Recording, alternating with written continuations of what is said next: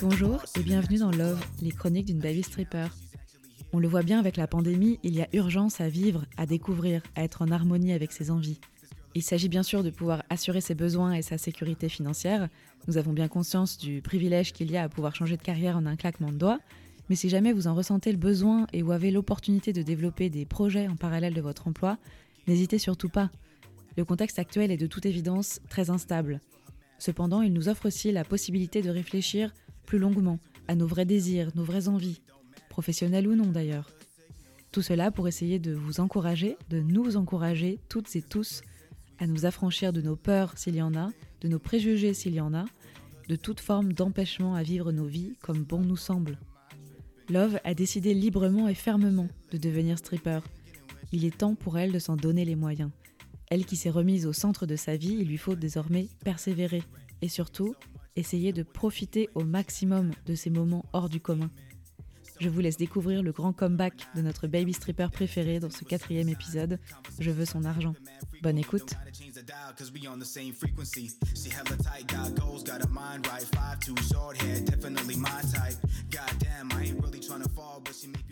Ok, j'ai passé ma première soirée au club. Cette première expérience s'est pas vraiment déroulée comme je l'imaginais, mais on va pas en rester là. Je décide que je vais y arriver. Le strip, c'est un métier comme un autre, et comme tout métier, ça s'apprend. C'est exactement ce que j'ai fait pour mon dernier job et celui d'avant, et je sais que je peux le faire. Il faut que je me réveille, que je me pose les bonnes questions, euh, que je m'investisse. Ça fait cinq ans que je donne mon énergie un peu euh, pour les autres, et là, euh, il faut que je m'occupe de moi. S'il y a une chose que je sais, c'est que je n'ai absolument pas envie de retourner derrière mon bureau, passer mes journées en meeting, à parler de choses qui ne me stimulent pas du tout, attendre désespérément le week-end, compter les jours avant mes prochaines vacances, toutes ces choses qui, m'ont toujours angoissée. Je sais que ce changement ne va pas être facile, mais je préfère vraiment euh, galérer toute seule en fait. Je crois que c'était la veille de ma démission. J'avais un peu appelé euh, tout le monde en panique, en pleurs. Euh. J'étais vraiment pas bien. J'appelle ma copine Lucie et elle m'a dit Banco, Vanessa, démissionne. Tu passes à côté de ta vie, t'es pas heureuse et n'attends surtout pas. Parce que je me demandais s'il fallait que j'attende et attendre quoi au final. Et elle m'a dit plus t'attends, moins t'as de chances de le faire. Je sais qu'elle a toujours eu peur que ce soit de sa faute que je démissionne, mais euh, en fait c'est grâce à elle. Et c'est surtout grâce à Océane, la productrice de ce podcast, qui m'a vraiment poussée euh, dès le début parce que je démissionnais d'un premier job en pensant que c'était euh, ce qu'il me fallait, qu'il fallait que je change d'entreprise parce que ça faisait trop longtemps. Et au final, je me suis rendu compte que c'était pas vraiment ça le problème, c'était moi. J'avais besoin de quelque chose de complètement différent. Et aujourd'hui, je sais que c'est ça. Je veux faire du strip et on va y arriver. Parce que malgré le doute et le stress que cette démission m'apporte, je n'ai jamais été aussi heureuse. Je me sens vraiment libérée et fière de moi et ça fait des années que j'ai pas ressenti ça. Et même si vos projets vous paraissent débiles, inatteignables, ou que les autres vous font penser que vos projets ne valent pas le coup, on s'en fout. C'est ma vie. Je décide que je vais faire du strip. Du coup, je vais investir dans des chaussures à talons, de la lingerie, et on va se lancer. Je vous encourage pas à faire exactement la même chose, mais un truc dans le genre. je décide de booker ma prochaine nuit et de créer le personnage de Love. On oublie les tout petits talons, de toute façon je les ai cassés sur scène. On oublie le maillot de bain une pièce avec la grande culotte, parce que ça, ça n'allait pas du tout. On oublie la Vanessa toute mignonne parce que j'ai bien compris que j'étais mignonne pendant la première soirée. On n'a pas arrêté de me le dire. Ta tenue est mignonne, ton maquillage est mignon. Elles sont mignonnes tes petites chaussures. Mais Love, elle est pas mignonne. Love, elle est sexy.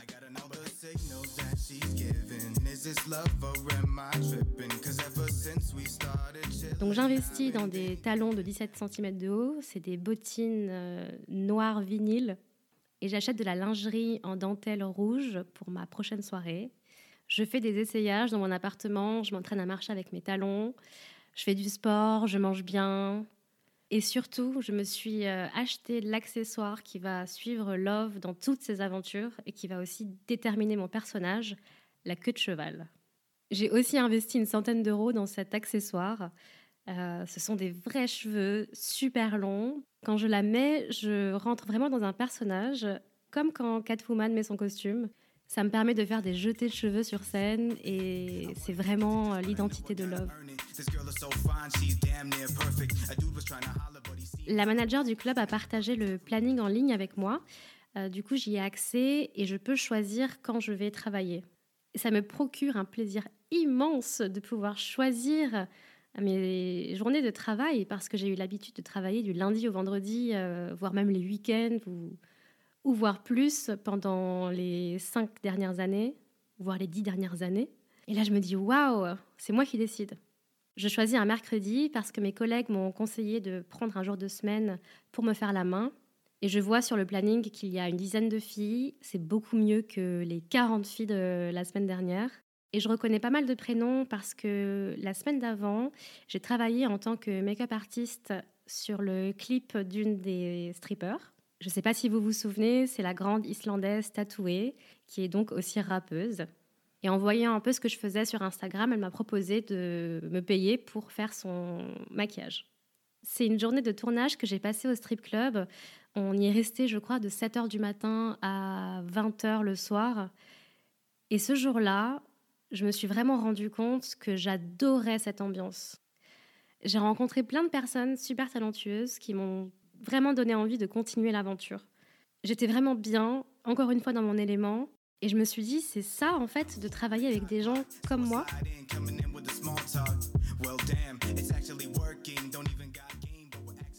J'ai d'abord parlé à une danseuse qui m'a fait un peu peur.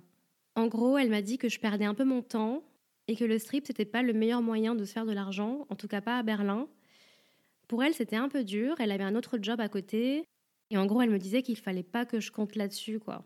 Bon, ok, c'est son expérience. Euh, il y a une dizaine d'autres euh, danseuses dans ce club là maintenant. On va, euh, on va discuter avec d'autres personnes. Et là, heureusement, je rencontre la stripper qui va devenir ma mentor. Elle a une attitude beaucoup plus positive. je sens qu'il y a une énergie complètement différente. Même la façon dont elle parle, la façon dont elle euh, se déplace dans l'espace, je sais pas, il y, a un truc qui, qui m'attire vraiment chez cette fille. Elle est française comme moi aussi. Elle est super classe. J'adore son style et je sens qu'on va devenir amis. Elle me dit Love, t'inquiète pas, tu vas te faire beaucoup d'argent.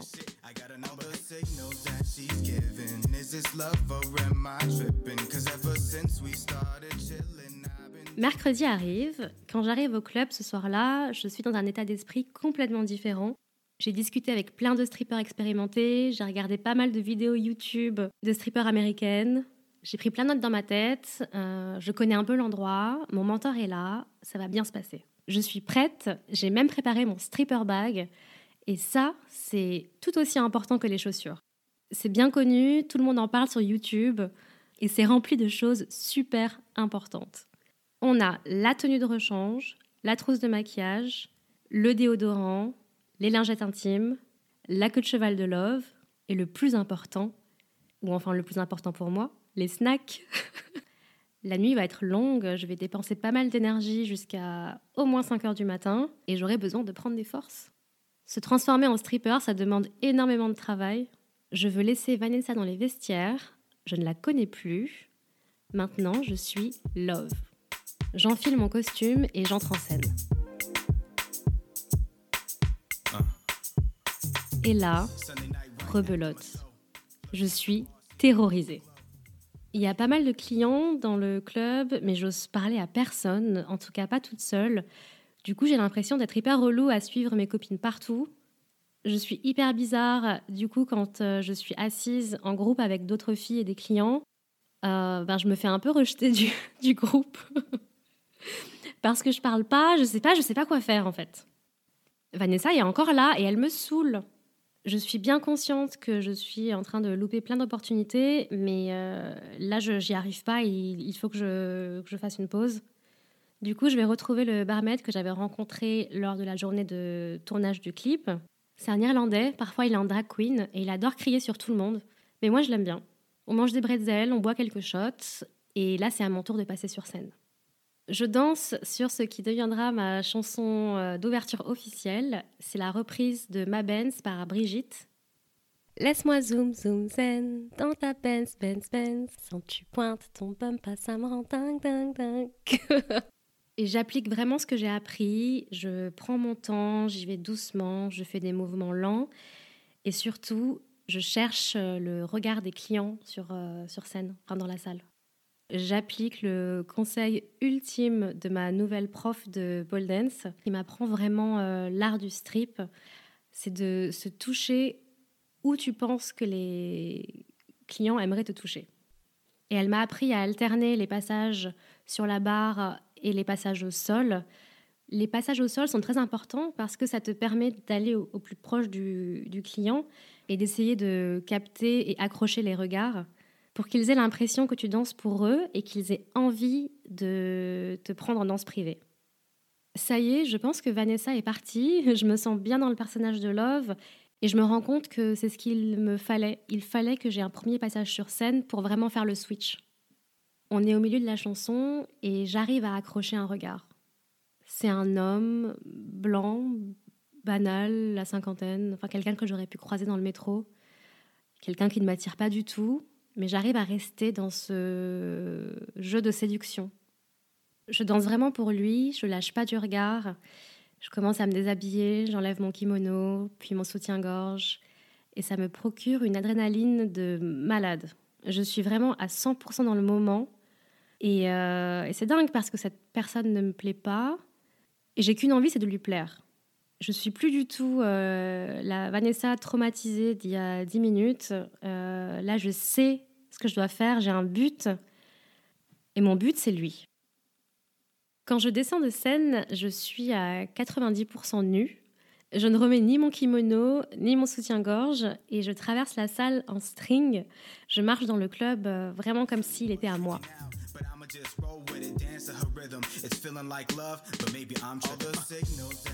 Je fais le tour des tables pour récolter mes pourboires et je trouve cet exercice toujours super bizarre, surtout quand les clients ne comprennent pas ce que tu veux ou ne prennent même pas la peine de te regarder. À mon sens, c'est beaucoup trop d'efforts pour euh, trop peu d'argent. Une fois mes faux dollars euh, récoltés, je vais voir mon client et lui me donne un vrai billet. Il glisse un billet de 10 euros dans la lanière de mon string. Euh, sa main est un peu baladeuse, mais bon. Je lui demande s'il veut m'offrir un verre et il accepte. Et je vais quand même me rhabiller entre-temps avant de m'asseoir avec lui. Il est là avec son associé et d'après ce que je comprends, ils ont une compagnie d'échafaudage et sont à Berlin pour business. Il ne parle pas du tout anglais et pour tout vous avouer, je ne sais pas du tout comment on dit échafaudage en allemand, mais on se comprend en faisant des grands gestes. Je viens de mimer échafaudage, j'aimerais tellement que vous puissiez le voir. Il est assis très proche de moi et j'essaye d'instaurer une petite distance. Euh, son ami à côté a l'air complètement shracabaldingue. Une fille est assise sur ses genoux. Il est hors de question que je pose mes fesses sur les genoux de Coco. Non, non, non, non. On discute un peu, il me demande d'où je viens, je lui dis que je suis française, et ma réponse ne lui convient pas. Il veut savoir d'où je viens vraiment. Donc voilà, ça me choque pas plus que ça, c'est un peu l'histoire de ma vie. Je lui dis que je suis moitié togolaise et il est super étonné. Il me regarde en plissant des yeux du genre euh, ah bon mais euh, mais vraiment euh, j'aurais plutôt pensé dominicaine ou portoricaine tiens ou peut-être quelque part dans les îles vers là-bas, hein, mais non, mais pas africaine, non. T'as la peau super claire quand même. Ben oui, connard, je suis moitié française, je te l'ai déjà dit. C'est frustrant car dans la vraie vie, je me serais permise de le remettre à sa place, mais là je peux pas. Il faut que je reste belle et gentille et souriante parce que je veux son argent.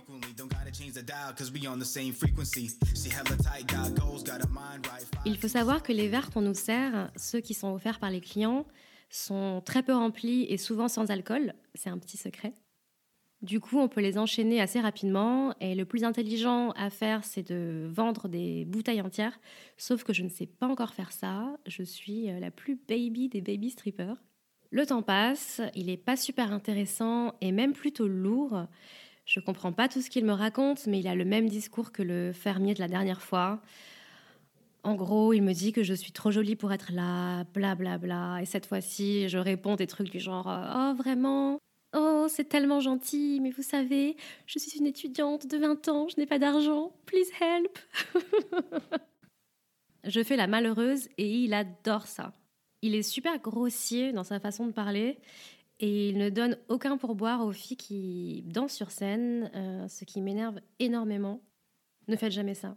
Si vous allez dans un strip club, on donne des pourboires à tout le monde. Sinon, on reste à la maison. Merci. il me dit qu'il préfère garder euh, les pourboires pour moi. Enfin, c'est tellement embarrassant. Quand je repasse une deuxième fois sur scène, il me donne 20 euros de pourboire. Et là, je pense que c'est le moment. Euh, je lui propose une danse privée. On va au bar pour qu'il paye la danse. Et euh, il faut savoir que les Allemands sont très libérés et ils sont souvent prêts à payer un supplément pour pouvoir te toucher. Vous imaginez bien que Coco n'a pas hésité une seconde.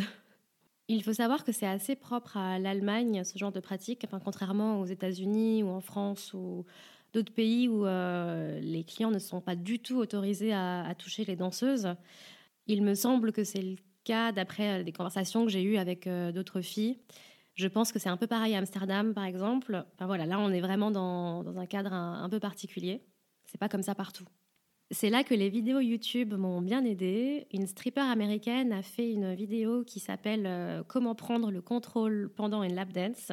En gros, comment déterminer tes limites euh, d'entrée de jeu et comment montrer que c'est toi qui gères et euh, bien insister sur le fait que tout manquement au règlement sera puni par le gros vigile à l'entrée.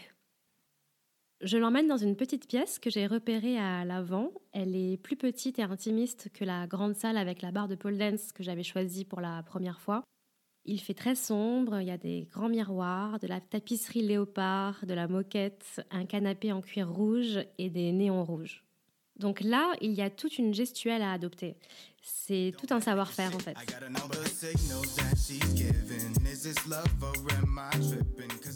En commençant par la manière d'installer le client, donc d'une main ferme et assurée, euh, prendre ses mains à lui et les placer le long de son corps pour qu'il réfléchisse à deux fois avant de les utiliser. Le regarder droit dans les yeux de toute sa hauteur pour qu'il soit un peu intimidé en fait. Pour la partie danse, j'ai toute une chorégraphie en tête que j'ai complètement copiée d'un film. Est-ce que vous avez vu Boulevard de la mort de Quentin Tarantino? Il y a une scène mythique de lap dance dans un bar miteux au fin fond du Texas. C'est un de mes films préférés et euh, j'ai toujours rêvé de reproduire cette scène.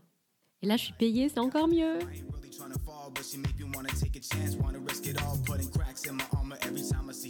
Je suis vraiment dans l'ambiance, la musique qui passe en plus me rappelle totalement le film c'est un truc de dingue. Je me serais jamais imaginé faire ça. Et, euh, et, je sais pas, je suis dans tous mes états en fait. Je me sens vraiment en contrôle de la situation. Euh, je me sens bien. Il a un peu les mains euh, baladeuses, mais je le remets vite en place. Et il insiste pas trop. J'ai toute son attention. Et je crois qu'à la fin, il me dit même qu'il est in love, de love. ok, super, donne-moi encore plus d'argent pour mes études. Après ça, Coco ne me lâche plus de la soirée. Dès que je vois qu'il commence à ne plus trop dépenser, je le menace de partir et euh, il me donne un autre pourboire pour que je reste à ses côtés. Il m'offre des verres, il me regarde danser sur scène avec passion. Il prend même une deuxième danse. Je passe vraiment toute la soirée avec ce type et c'est un peu comme un blind date interminable euh, auquel tu peux pas échapper. Parfois, il passe des minutes entières à, à me fixer pendant que euh, moi, je profite un peu de la soirée, je regarde les filles qui dansent sur scène. Et lui, il est juste là, il dit rien, il me regarde, c'est super malaisant. Mais bon, je suis payée pour être assise là et être jolie, donc euh, super, ça me va.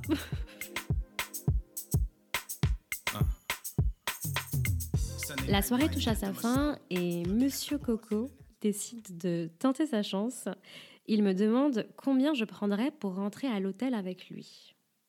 Pour être honnête, le premier truc que je me dis, c'est que je suis contente qu'il me propose rémunération plutôt que de me demander de rentrer avec lui gratuitement. Ça m'aurait encore plus énervé en fait. Mais je me demande quand même, combien je prendrais pour rentrer avec ce mec? Absolument rien Je préfère m'étouffer avec les faux dollars. Et c'est vraiment pas pour euh, juger les travailleuses du sexe, loin de là, mais c'est juste pas moi et j'avais même pas imaginé qu'on puisse me le demander.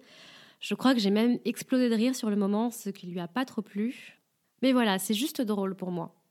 grâce à Coco, je repars avec presque 400 euros, je crois, si je me souviens bien, ce soir-là. Et je me dis qu'on est sur la bonne voie. C'était euh, drainant, mais qu'est-ce que c'était cool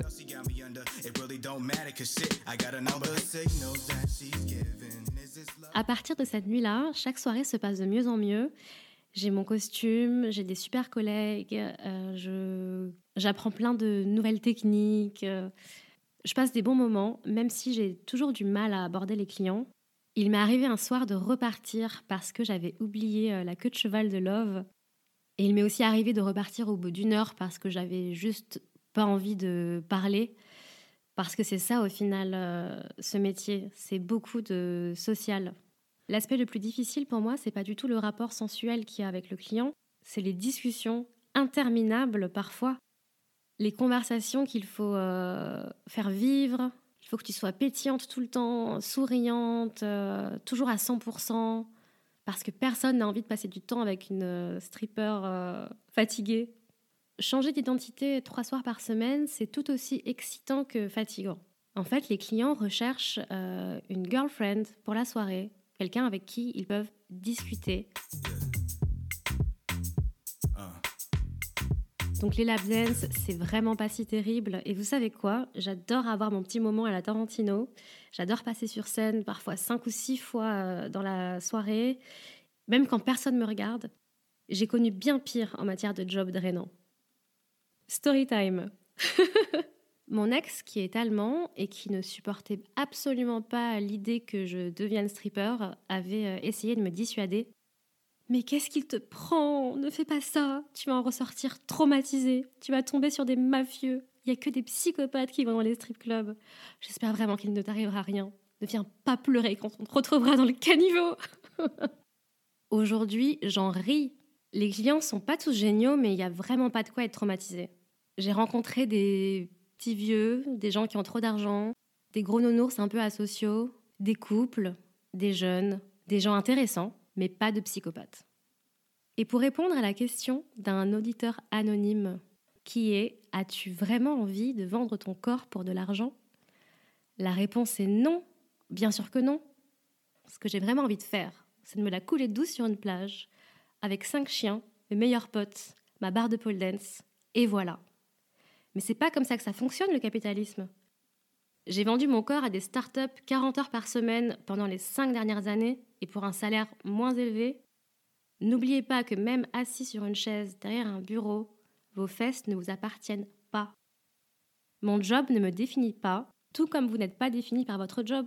Et encore une fois, pour que ce soit bien clair, je fais ce que je veux de mon corps, de ma tête, et je ne regrette absolument rien. Donc tout va pour le mieux pour moi. Et là, boum, c'est l'apocalypse. Berlin entre en confinement.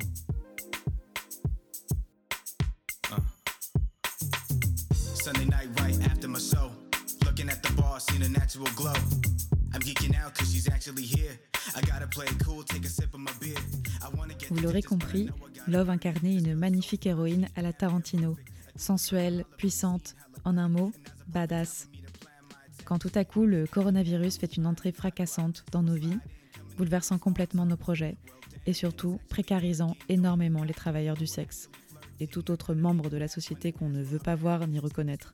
La chape de plomb sur ces métiers semble encore plus lourde, les travailleurs du sexe dont les strippers font partie ne sont pas la priorité et leur survie n'intéresse personne. L'ambiguïté de leur statut devient très problématique lorsqu'il s'agit de gérer des dossiers administratifs. Dans quelle catégorie rentrent donc les travailleurs du sexe? Quelles aides et quelles alternatives s'offrent alors à eux? Love nous parle de ses expériences pendant le confinement. Comment a-t-elle vécu cette période? Qu'en est-il du télétravail pour les strippers? Venez découvrir comment se sont organisés Love et ses collègues dans le cinquième épisode, Stripper en quarantaine. Ce podcast a été réalisé et produit par Vanessa Salaska et Océane Bataille sur une musique de M. Boogs avec des illustrations de Design by Maya. Vous pouvez nous retrouver sur Instagram, at Love le podcast, ou nous contacter par email pour toute question lovelepodcast at gmail.com. Ce podcast est disponible sur toutes vos plateformes audio préférées. N'hésitez pas à vous abonner pour nous soutenir et suivre la sortie des prochains épisodes. Cet épisode vous a plu? N'hésitez pas à le partager sur les réseaux sociaux et à nous laisser des commentaires. Promis, nous répondrons à vos questions, même les plus indiscrètes. À bientôt